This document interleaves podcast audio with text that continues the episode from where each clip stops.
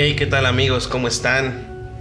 Bienvenidos a otro episodio de Umbral Podcast. Estoy muy contento de estar aquí con ustedes de nuevo. Y obviamente esto estaba olvidadísimo entre el, entre el episodio anterior y este. Hay que como tres meses. Porque la verdad fue, ha sido un proceso muy interesante esto de empezar un podcast y me pegó muy de lleno. Y bueno, ya iremos hablando de esas cosas. Pero la verdad es que hoy es un episodio bien, bien increíble para mí, muy interesante, porque hoy no me encuentro solo. Hoy vamos a tener un episodio súper, súper chido. A lo mejor ya lo viste en el título. Hoy voy a estar eh, con mi esposa platicando de algunas cosas. Así que no te vayas. Esto es un Bral Podcast y bienvenidos.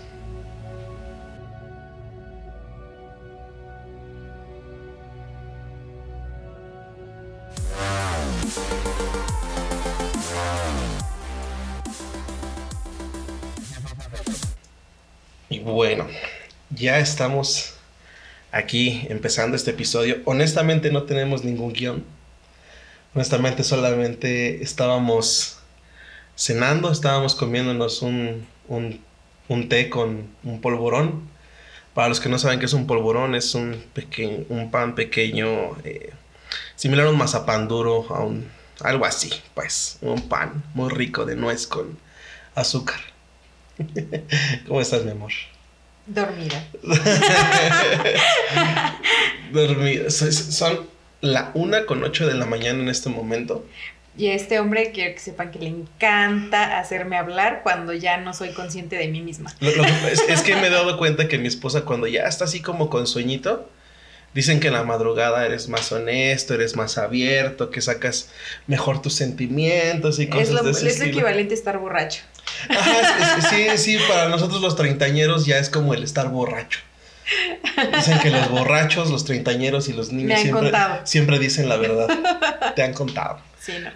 Digo, yo ya, yo, ya yo ya he pasado por los tres, por el borracho, el niño y el treintañero, entonces... Antes de Cristo. Eh, el antes de Cristo. Digamos que antes, durante y después de Cristo cometí mis tarugadas y metí la pata. Pero bueno, honestamente no tenemos un script. Nos sentamos hoy a platicar de algunas cosas que estuvimos conversando hace rato en la mesa y tuvimos un tiempo muy chido leyendo un libro. Empezamos a leer un libro juntos. Está padre de verdad yo no tenía mucho ánimo de hacerlo, les soy honesto. Yo no tenía mucho ánimo de leer hoy.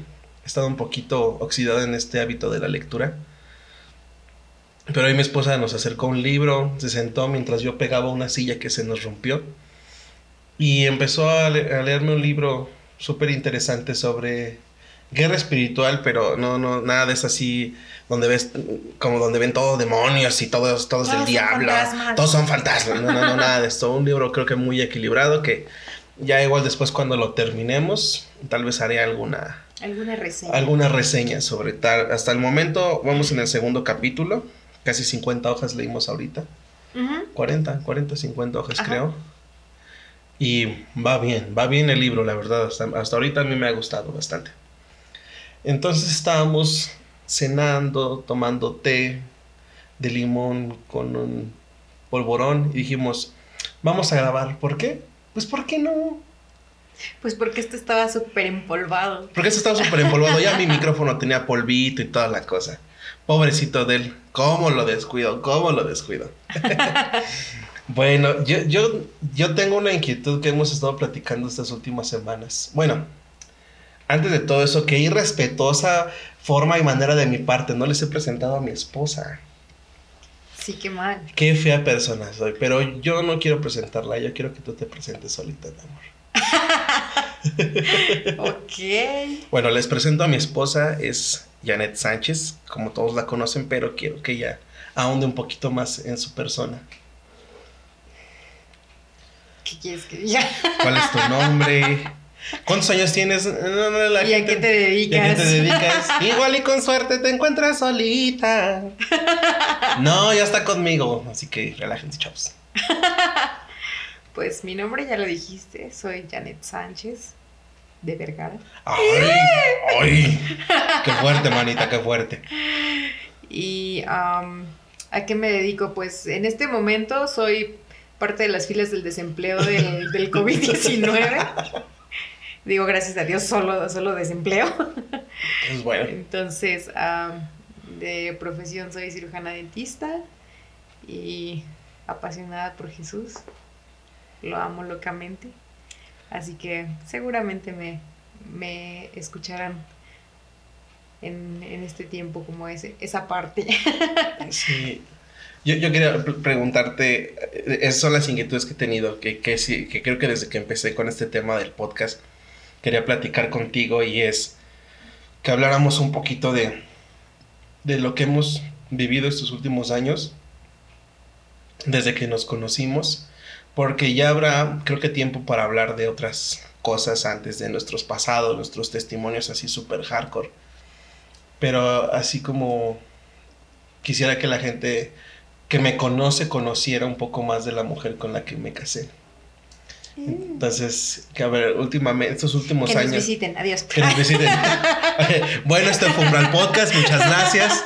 Este, nos vemos hasta la próxima. Nos oímos hasta la próxima.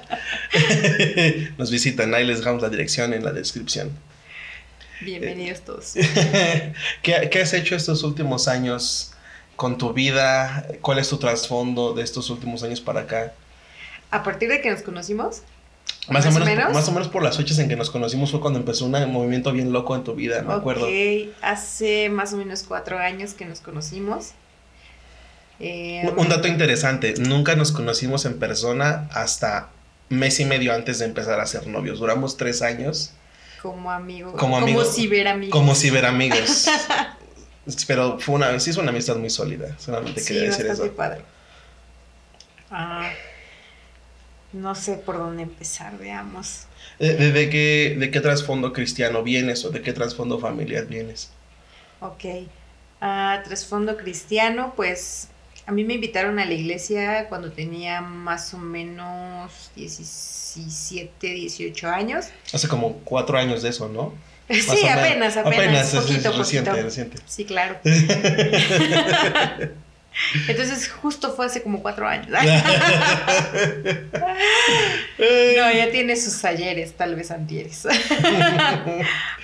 Pero estuve asistiendo a la iglesia por tres años. En ese tiempo mm, tuve un encuentro con Jesús, pero no había una convicción en mi corazón. Entonces, estuve asistiendo por tres años y lo que creo que a varios en, en, algún momento nos ha pasado, tomé la iglesia como un club social y nada más asistía como para ver qué, qué había de nuevo, ¿no? A ver qué está mal puesto, diría mi, mi, abuelita.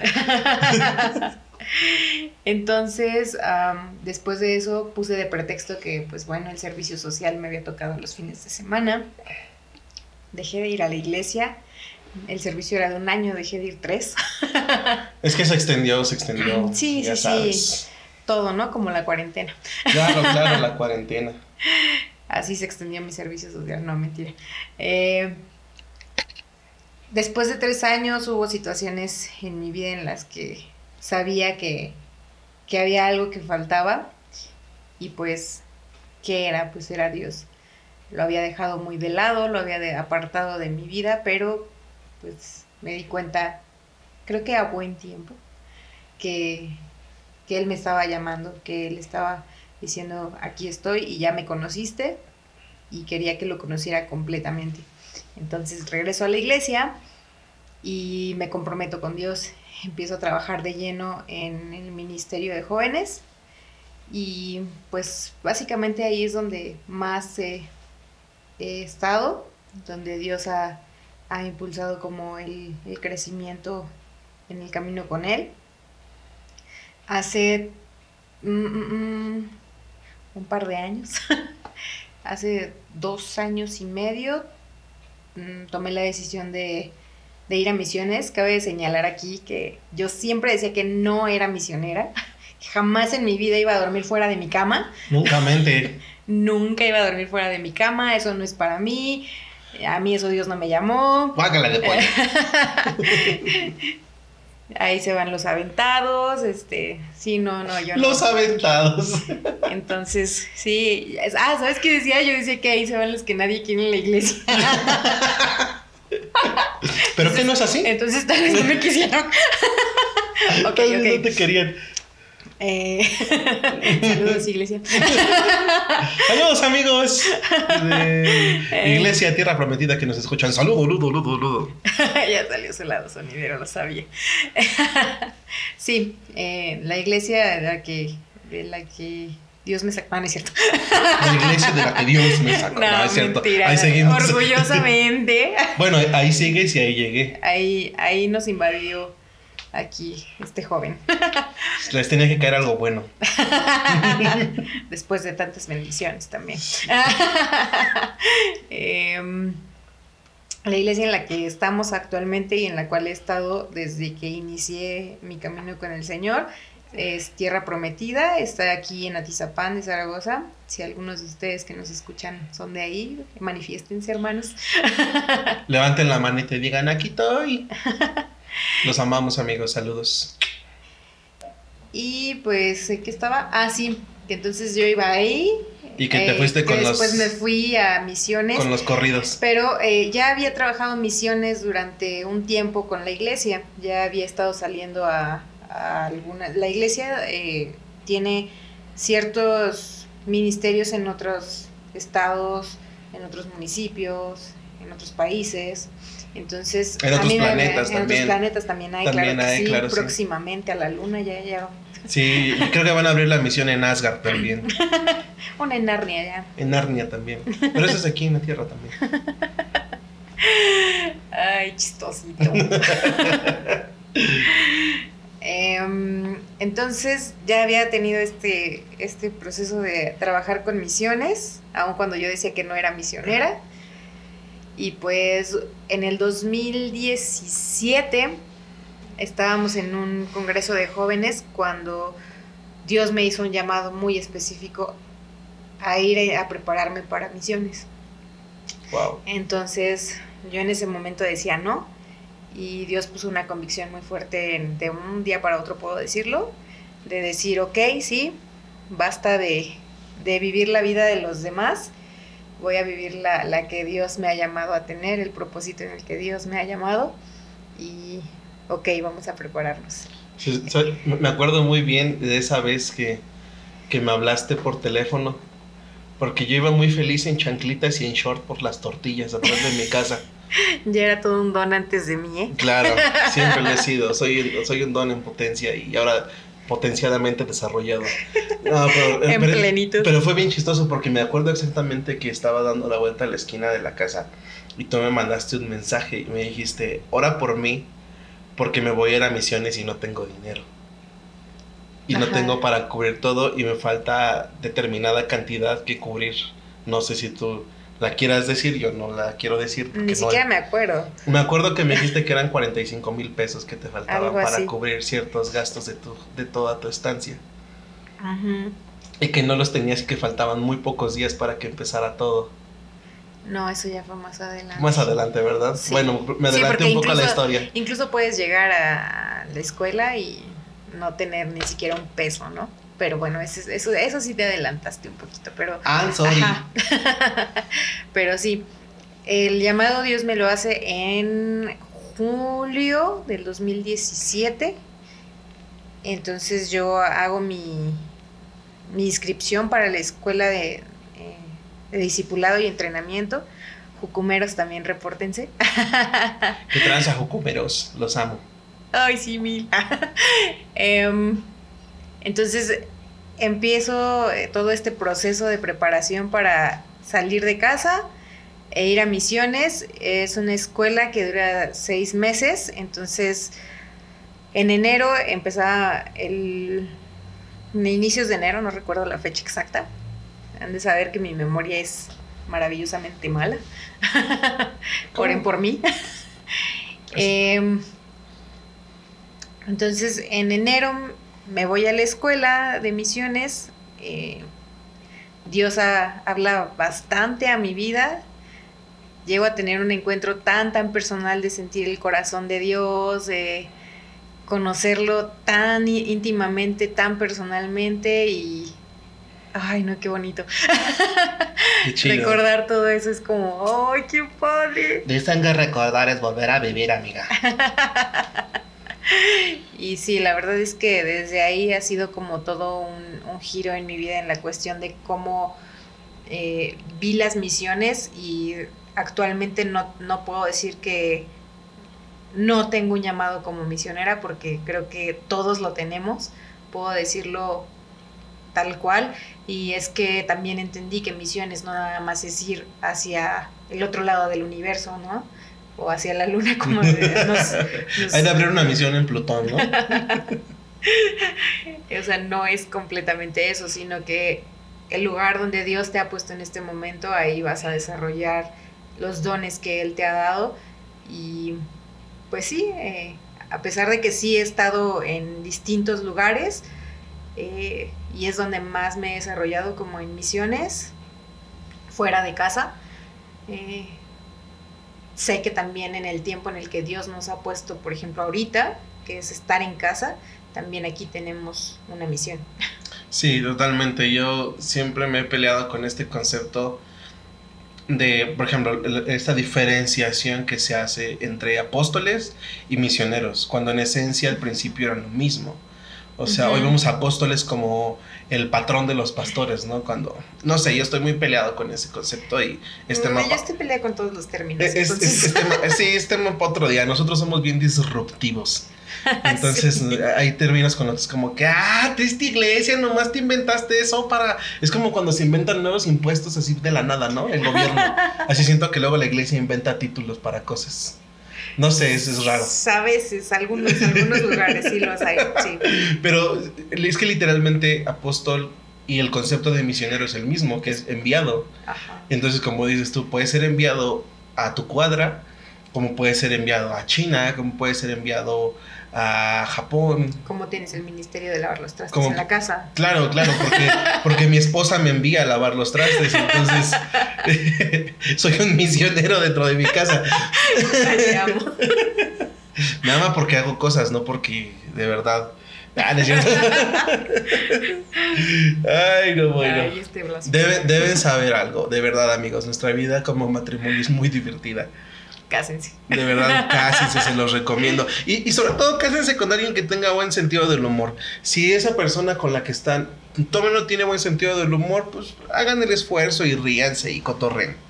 De verdad, o sea, les hace bien. Miren, se hacen viejitos más rápido por las arrugas, pero se hacen viejitos contentos.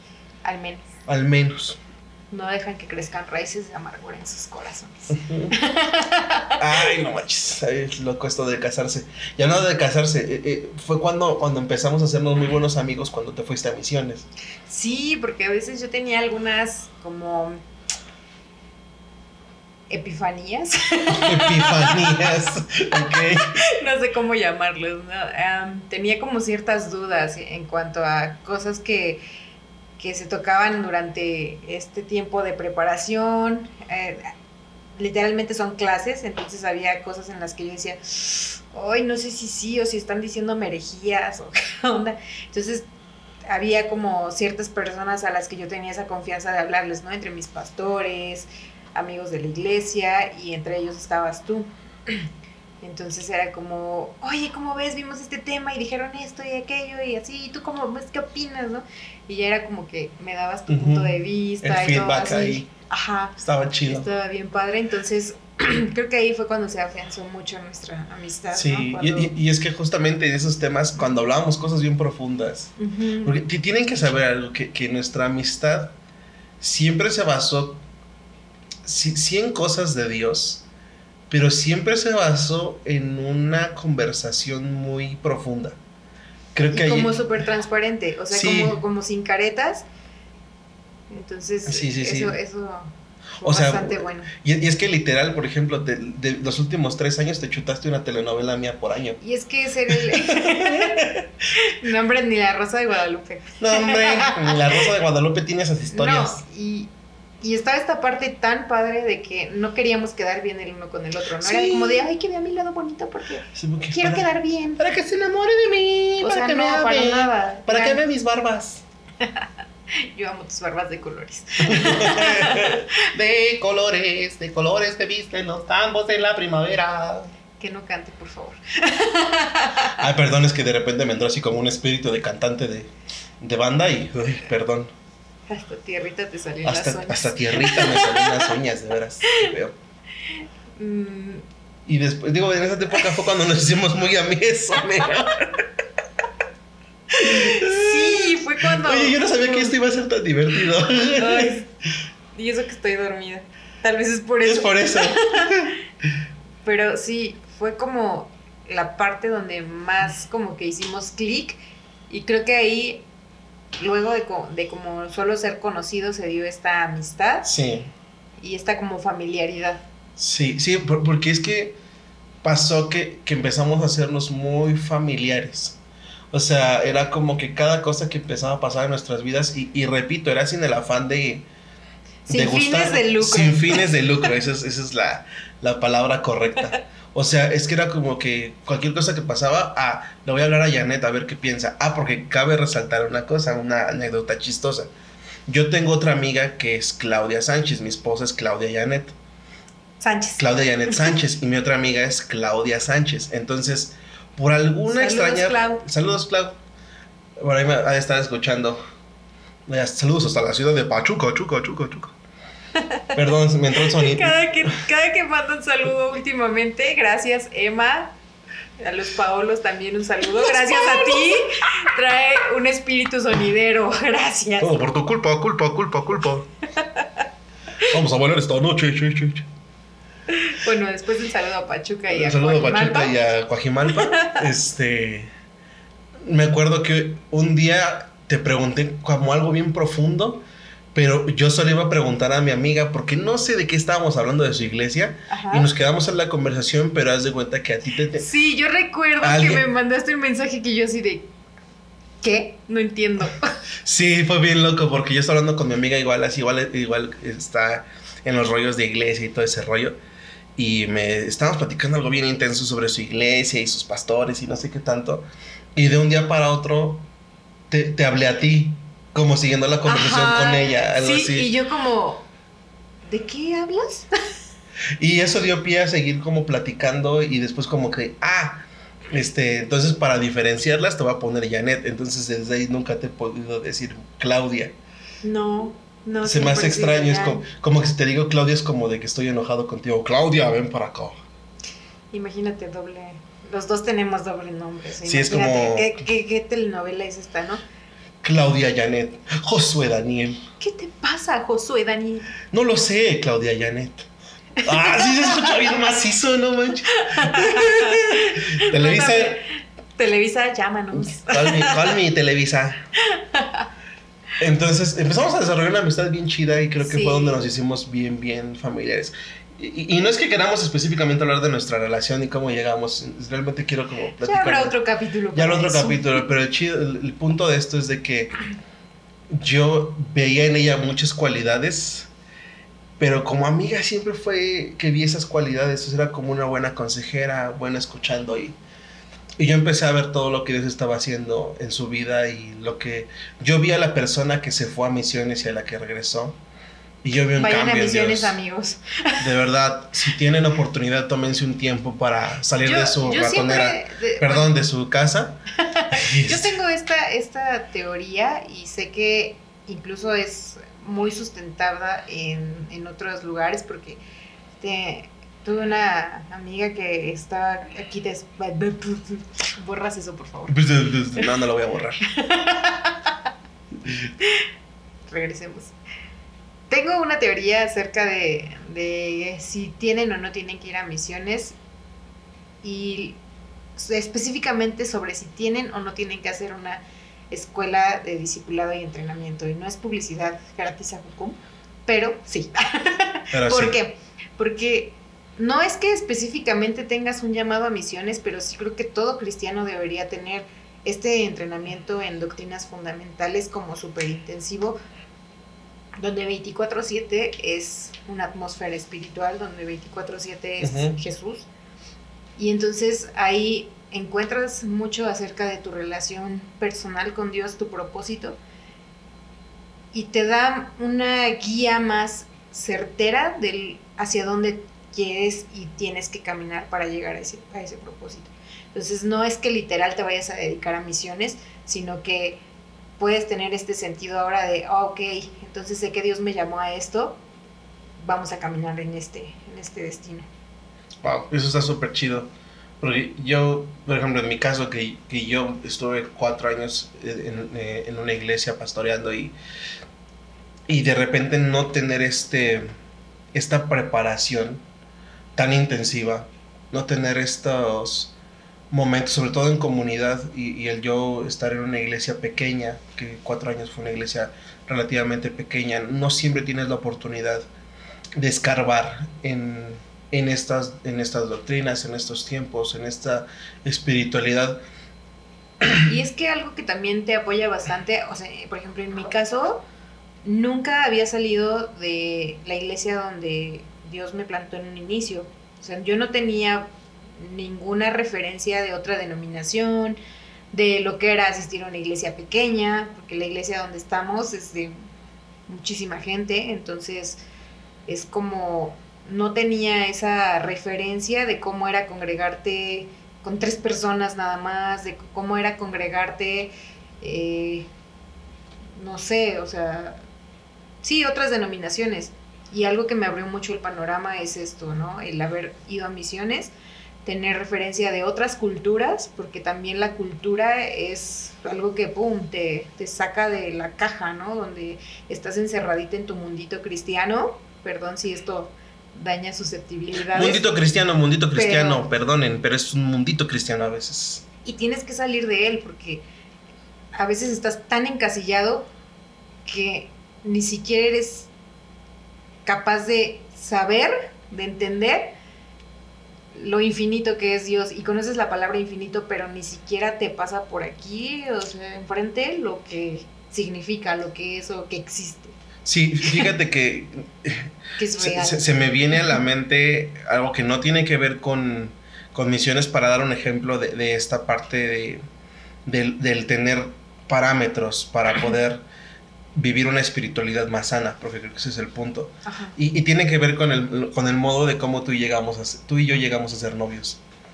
Porque recuerdo que los dos veníamos de una mala experiencia, de, de, una mala experiencia previa y, vimos como las cosas malas que pueden pasar en una relación.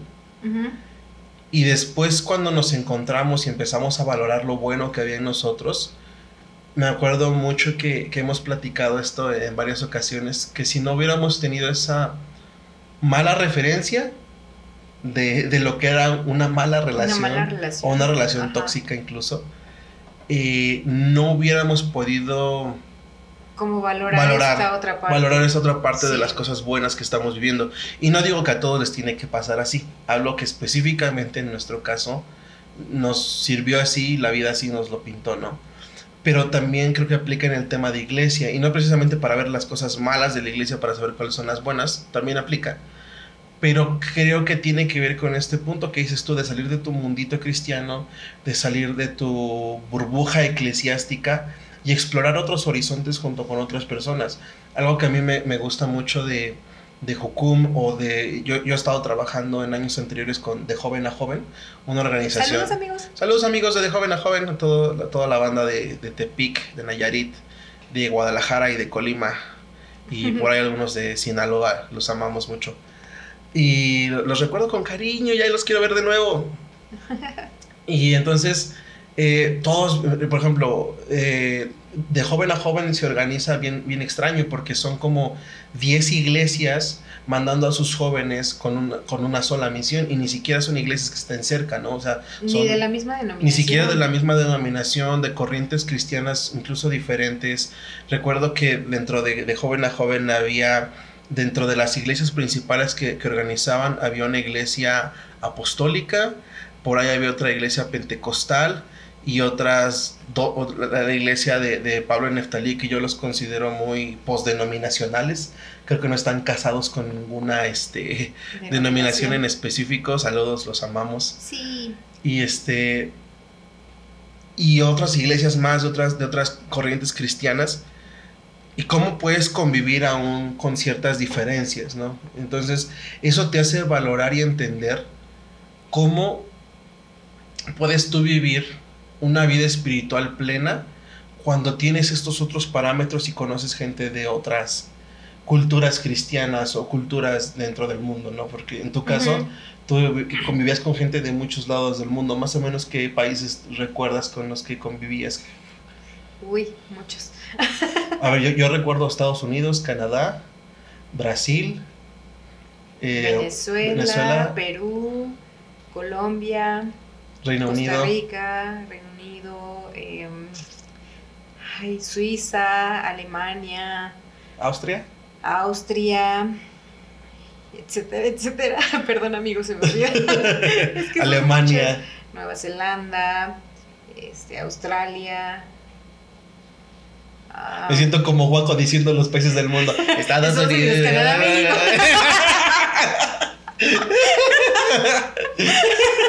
Somos Animaniacs. Nos pagan por podcastear. Perdonen amigos, hemos estado un poquito traumados con Animaniacs. I'm sorry. Bueno, no, la verdad no. No, pero le reté a aprenderse esa canción. Sí, me acabo de retar a aprenderme la canción de los países de Así que un día se los tiene que cantar aquí. Haré el reto de cantarlo en el podcast como intro. Y hablaremos de la multiculturalidad, del cristianismo, bla, bla, bla. ¡Ay, qué cool! Sí. Pero es chido, ¿no? Sí. y bueno, entonces como que esto sí te abre el panorama. Sí, machín. de decir, por ejemplo, a mí algo que yo, yo llegué súper religiosa, puedo decirlo así con mucha vergüenza. Con, el, cono, de, el cono de la vergüenza. Con, el cono de la vergüenza. llegué súper religiosa porque fue como eh, la gente de Alemania, de Austria, Europa en general, ¿no? Que para ellos es súper normal sentarse con una, a comer con una cerveza, ¿no? Y para mí era como, ¡ay! ¿Cómo una cerveza? ¿Cómo se les ocurre? ¡Ay, María Purísima, sin pecado concebida! Y para ellos era como, ¿qué tiene de malo? Si esto es como agua, ¿no? si, tú tienes agua de horchata, yo tengo cerveza, o sea. Ajá, o sea. Y este choque de culturas, ¿no? Que de repente era como, ok, y ellos tenían que, que este, privarse de eso en este momento porque estaban en la cultura mexicana, ¿no? Entonces, si era como, para ellos era ese ese choque. O sea que, por ejemplo, si nos vamos a una escuela de Hukum de Alemania, podemos echar cervezas. Probablemente. Va, cámara, vámonos, vámonos, vámonos, vámonos. Amigos de Alemania, pasen los datos. No lo sé, pero sí, eh, eh, ese tipo de, de choques de repente era como, ok, no tenía idea de que esto sucedía en el mundo. Y entonces, pues sí, el panorama se abre, ¿no? Y ahora tú me has visto, soy como muy... Eh, más open mind. Más open mind, pero más como también de investigar este rollo de las culturas, ¿no? Cómo se vive el cristianismo en otros lugares, porque también eh, somos muy hospedadores, nos encanta tener gente en la casa y nos encanta que mucha gente que viene de misiones viene y primero hace escala aquí, ¿no? Con nosotros. Entonces, como el que ellos se sientan en casa y poder tenerles algo de su cultura y, de nuestra cultura, ¿no? También invitarles unos taquitos. no sé, o de cajón aquí es invitarles tacos, pan y truchas. las truchas se están convirtiendo en un clásico. Se están convirtiendo, sí, apenas, apenas las descubrimos. Están buenas. Gracias, Eli. Este, pues sí, entonces el tener esta apertura te muestra el corazón de Dios para las naciones. Entonces, eso también está como bien padre porque, digo, tal vez, no sé, en algún momento vamos a salir de México, tal vez no, pero lo notamos mucho, o sea, amigos vienen y traen su cultura este, este lugar, ¿no? Y, si en nosotros está el poder compartirles algo de Dios para sus corazones en su idioma, en su cultura, pues adelante, ¿no? Hay algo muy chido que nos gusta hacer cuando recibimos gente aquí en la casa y es que aunque no entendamos su lengua, les pedimos que hagan una que bendigan la mesa, que hagan la oración por, por los alimentos en su propio idioma.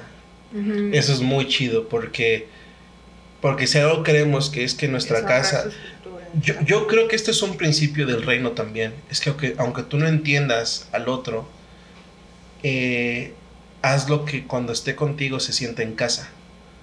Que pueda, que pueda hablar su lenguaje, que pueda vivir su vida como Dios le ha enseñado a vivirla y que cuando esté contigo pueda hacerlo con libertad. O sea, en nuestra casa... Eh, que se vuelva ese lugar de intimidad con Dios. Sí, sí, sí, sí. Tan personal que puedan hacerlo con toda confianza. Sí, y que, y que, por ejemplo, nuestros amigos están muchas veces impuestos a que cuando vienen a México, pues aprenden el idioma, este, se empiezan a relacionar con los mexicanos, ya hablan como mexicanos incluso. Chido, no manches. Chido, no manches, ¿no? y este, chido, varo y es tacos. Tacos. Tacos. Entonces... Bueno, tacos es un lenguaje universal como el amor. Eso sí, eh, eso sí, tienes toda la razón. Entonces, decirles, por favor, a, oren, en su, oren en su lengua natal. Y en nuestra mesa han pasado varios idiomas. Simplemente eh, la semana pasada tuvimos francés, aunque nuestra amiga no, no, es francesa, pero vivió un buen tiempo en Francia y, lo adquirió como parte de ella. Y actualmente trabaja en un lugar donde siempre se habla, siempre se habla francés. Entonces, la, simplemente la semana pasada tuvimos en nuestra mesa francés y alemán. Alemán bajo. Alemán bajo, nuestro amigo Ave Unger. Saludos hasta Campeche. Eh, él, es parte de la cultura menonita, entonces tener una, persona de la cultura menonita en nuestra mesa. Es aprender bastante. Es aprender bastante. Oh, este, en nuestra mesa ha pasado también inglés de Estados Unidos, inglés de Canadá, eh, ha pasado la cultura peruana, colombiano. Saludos a todos. Saludos a todos amigos, ustedes saben quiénes son. Este he, pasado por aquí, este, pues Roda, me acuerdo, no, no sé cómo se llama su lengua natal, pero ¿es de Uganda? Es de Uganda, sí, pero ahora no me acuerdo cuál es su, su idioma natal. Entonces, algo que creo que Dios nos ha enseñado en esta temporada es que independientemente de la lengua que cada persona hable, que siempre que esté contigo pueda sentirse en casa. Y creo que ese es el, ese es el mensaje también del reino que todos pertenecemos a una misma casa, aunque hablemos diferente lengua, aunque vengamos de una diferente cultura, y, no juzgar al otro porque es diferente a nosotros. Es algo que, nos ha enseñado mucho esta temporada. Siempre el ser humano tiene la tendencia a juzgar como malo lo que es diferente. Siempre está esta, esta tentación de decir, ah, es que eso no es como yo lo haría, debe ser malo, debe estar mal, debe estar equivocado. Y, y es algo que Dios nos ha enseñado, nos que Estamos aprendiendo también. Que estamos aprendiendo y, yo puedo decir que Dios nos está alineando a su corazón en ese aspecto porque queremos ser un hogar para, para todos los que pasen por este, esta casa, para todos los que tengamos una amistad, independientemente que crean o no igual que nosotros, porque también está esta otra parte. Suena muy padre cuando es entre cristianos, pero ¿qué pasa con aquellos que no conocen tu fe o que no viven tu fe o que simplemente no tienen una fe como tal, sino que, que, viven su, vida fuera de la fe. Y es también para ellos que nuestra vida sea un hogar. Yo lo veo así, no sé, ¿tú qué piensas? Y justo hace un momentito antes de que iniciáramos esta charla, eh, yo le decía a Josh, este, ay, seguramente otros oran antes de empezar, ¿no? Y nosotros nos pusimos a bailar antes de empezar. ¿Y ustedes qué hacen? ¿Ustedes qué hacen cuando empiezan un podcast? No, pues oramos, hermano, y le pedimos al Señor que nos traiga la revelación, ¿no? Y nosotros es como de, ah, qué tranza, pues vamos a echar acá un sandungueo acá sabroso, ¿no? y lo que, lo que empezamos el podcast. y, le, y le decía, no, espérate, sí, vamos, este, déjame orar porque... Y me dice, ay, ya, tranquila, ni que fueras a predicar. Y yo, pues no, pero es que das más testimonio cuando justo cuando no estás predicando y, y seguramente voy a decir incoherencias. Está bien, está bien, las incoherencias son chidas. A veces hasta con eso ministro. Sí, es que ¿sabes cuál? ¿Qué, qué pasa algo? Y es que esa es la apertura que tenemos, ¿no? O sea, el decir, no encasilles a Dios a que Él va a actuar nada más mientras está un worship acá súper intenso. Sí, o, o mientras dices palabras santas. Exacto, que no sea como un lenguaje eh, único de la iglesia, ¿no? Como que, ah, no, no sé, o sea, a mí me encanta estar platicando con la gente y que ellos de repente digan, ah, es que tienes algo diferente, ¿no? Y que ni siquiera les dije eh, ninguna palabra súper O simplemente no estás. eclesial. No, estás, y voy a decirlo entre comillas, no estás predicando el mensaje del evangelio en cuestión verbal, o sea, articulándolo Pero lo Estás, lo estás mostrando. Pero el punto es mostrarlo. O sea, porque aquellos con los que no tienen tu fe, ponle tú que a lo mejor los que no tienen tu fe nunca van a adquirir tu fe pero que puedan ver a Jesús reflejado en ti.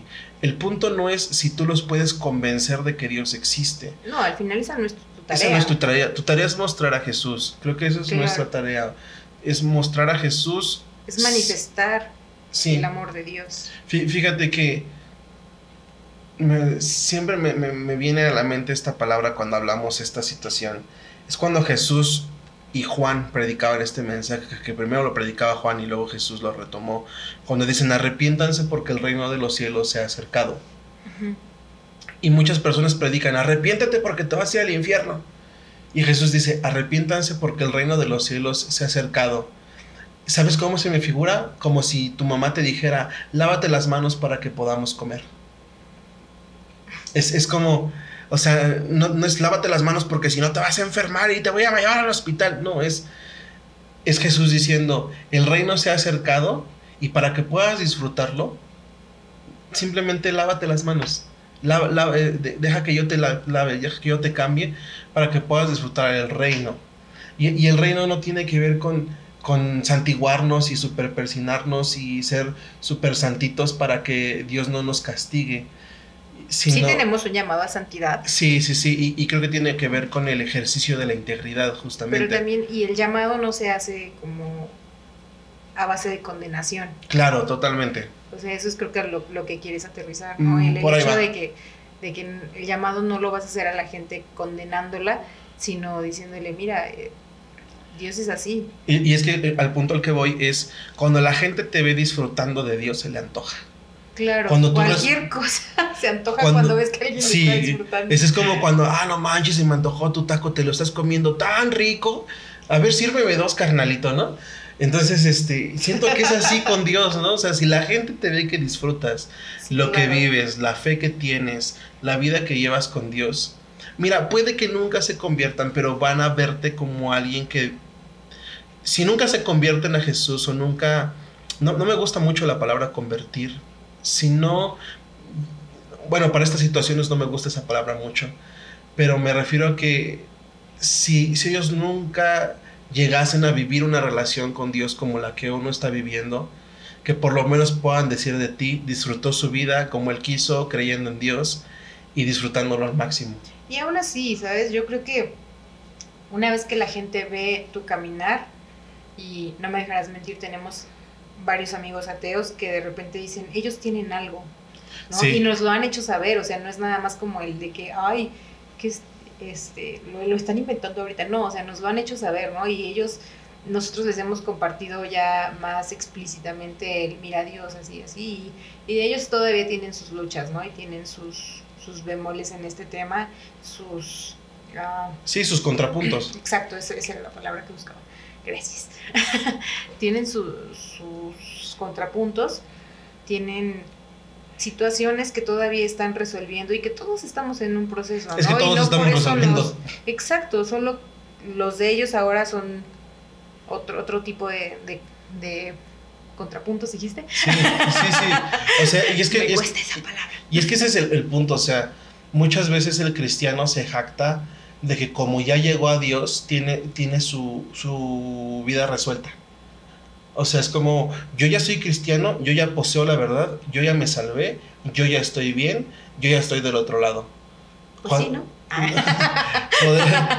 Ojalá y así fuera como... Es, la tentación de todo cristiano. Pero todos vivimos en el proceso. Sí, es que todos estamos en el proceso. O sea, yo... O sea, todo el mundo está en el proceso. Hace rato leíamos en el libro, ¿no? Que todos al llegar a este mundo ya somos parte de una batalla. Ya somos parte de una lucha del día a día. Y, el libro lo enfoca en la parte espiritual, pero abriéndolo más al panorama espiritual y, más y, natural. Es más práctico exactamente, en la practicidad del día a día. Todos vivimos una batalla. Yo creo que ¿Cuál es la diferencia? Es que hay gente que dice, ah, entonces porque eres cristiano, Dios te escucha y Dios te bendice, entonces lo que no lo, los que no lo buscamos, entonces Él no nos ama. Y es como, no, no se trata de eso, es simplemente yo creo que cuando tú estás buscando a Dios, cuando tú decides participar de los principios de Dios, tienes herramientas para poder mm, sortear mejor la vida. O sea, ¿cómo te explico? No es lo mismo que... Tienes esperanza. Y la esperanza al final del día es lo que te levanta. Y, es que la fe es una herramienta. O sea, y la, esperanza es el resultado de la fe justamente. Pero tienes, la fe es una herramienta. O sea, si, si tú me das un clavo y yo, te, si alguien nos da un clavo a ti y nos, me da un clavo a mí y yo lo clavo con un martillo y tú lo clavas con una cuchara, ¿quién va a acabar más rápido? Tú. Entonces, y, y, más, ¿y quién lo va a hacer más eficientemente? Aquí podría ser un punto bien controversial porque va a decir, ah, entonces la única manera es hacerlo con Dios. Para mí, para mi realidad, creo que mi, mi única manera ahorita es hacerlo con Dios. Y hablo de mi realidad. Tu realidad puede ser diferente y lo puedes percibir distinto, pero, pero para mí mi realidad es que si la vida me da clavos, Dios me está dando martillos para poder hacer lo que... Sí. Para hacer las cosas bien, o sea, y las cosas lo mejor que puedo. Sí, eh, creo que aquí ya también entra como el tema de las verdades eh, inmutables. Y ahí están las verdades absolutas. Y digo, pues Jesús es el camino, la verdad y la vida. Nosotros hemos decidido creer en ello y para nosotros esa es la verdad. Es una verdad absoluta para nosotros. O sea, yo sé que para otros es una verdad relativa, y que todavía, volvemos al punto, están en el proceso del por qué, ¿no? O, claro, y quién, me, quién, me, quién me asegura eso, ¿no? Y cosas así que, que, están en el proceso, y solo es eso, están en el proceso y, y, no nos corresponde juzgarlos, sino ayudarlos a, a, encauzarlos mejor. Sí, acompañarlos, yo creo que esa la palabra, es acompañar a las personas, porque hay personas que tienen un viaje de vida y un viaje de fe que no es igual al, perdón, al nuestro. Definitivamente. Se puso hasta morado. Pero creo que nos corresponde a nosotros, como personas que hemos creído en Dios, sin imponer nuestras ideas, sin imponer nuestras creencias, sin imponer nuestras eh, reglas personales, porque eso es algo... Vamos, si es que ni siquiera Dios lo ha hecho, no se ha impuesto a nosotros. o sea, porque nosotros, porque nosotros tendríamos que imponerle a los demás, ¿no? O sea, es como el, mira, aquí está este delicioso plato de, no sé, la comida que se te antoje, ¿no? Taquitos. Y, y si lo quieres tomar adelante, y si no lo quieres, pues tampoco es obligatorio. Pues hay enchiladas, ¿no? o sea, tampoco es obligatorio. Obviamente, a mí, por ejemplo, cuando cocino me encanta que lleguen y eligen, y elijan lo que yo preparé, ¿no? Y a Dios le encantaría que lo eligieran. Claro. Pero no es obligatorio. Sí, ahora sí que no es de a fuerzas. Pero sí, sí me yo creo que justamente ese es el, asunto por el cual muchas personas como que hacen, ¿cómo decirlo? Tienen este, tienen este problema con, Dios. Tienen este problema con que... No, creo, que la gente no, siempre tiene un problema con Dios, tiene un problema con la religión. Con estas reglas que hemos creado los humanos. Definitivamente. Tienen, tienen este problema con las reglas que los seres humanos han creado para intentar tener una espiritualidad. Cuando creo que la espiritualidad con Dios es bien básica, es aprender a conocerlo, aprender a recibir su amor, aprender que no podemos hacer nada para que nos ame más, aprender que no podemos hacer nada para que nos ame menos. No te puedes portar tan bien, tan bien para que él te ame más que tu vecino. No puedes portarte tan mal, tan mal, tan mal para que él te ame menos que tu vecino. Es real que lo que hagas tiene consecuencias. Hay, una frase ahorita rondando en Facebook y en redes sociales que dice, te mereces todo lo que le has hecho a los demás. Eso depende de ti si te da miedo o te da felicidad. Uh. Porque sí, o sea, dice, te, mereces todo lo que has hecho por otros. Eso depende, depende, de ti si te da miedo o te da felicidad. Imagínate si Dios trabajara de esa manera, ¿no? Sí, sí, sí, totalmente. O sea, si Dios trabajara bajo el método Porque de la a veces ni siquiera es que, quieras hacer el mal a propósito, a veces simplemente las cosas toman otro cauce y, y a veces alguien sale afectado, ¿no? O sea, por ejemplo, yo ahorita estornudo y tal vez era asintomática del todo lo que está sucediendo ahorita. Del, del COVID. Y contagio, contagio a alguien, ¿no?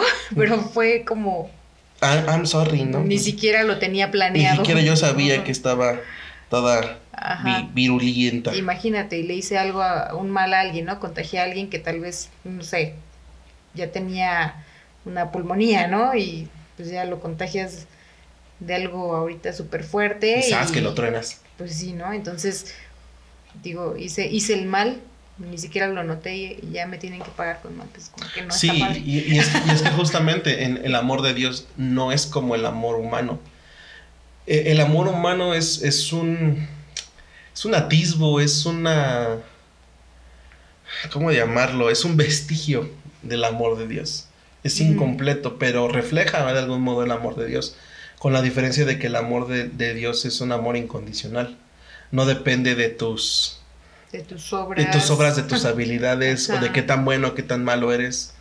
Dios te ama. Si alguien te ha hecho creer que Dios castiga y que Dios es un viejito loco en el cielo. Sí, es cierto que hay, hay consecuencias que van a alcanzarte por tus actos. Pero es natural. Y eso es algo natural. O sea, no es que Dios te está castigando. no, o sea, si, si algo te sale mal y porque eres alguien que hizo algo mal, pues probablemente pues la vida te está retribuyendo. Vivimos en un mundo caído y todo tiende hacia la decadencia. Todo, y exactamente.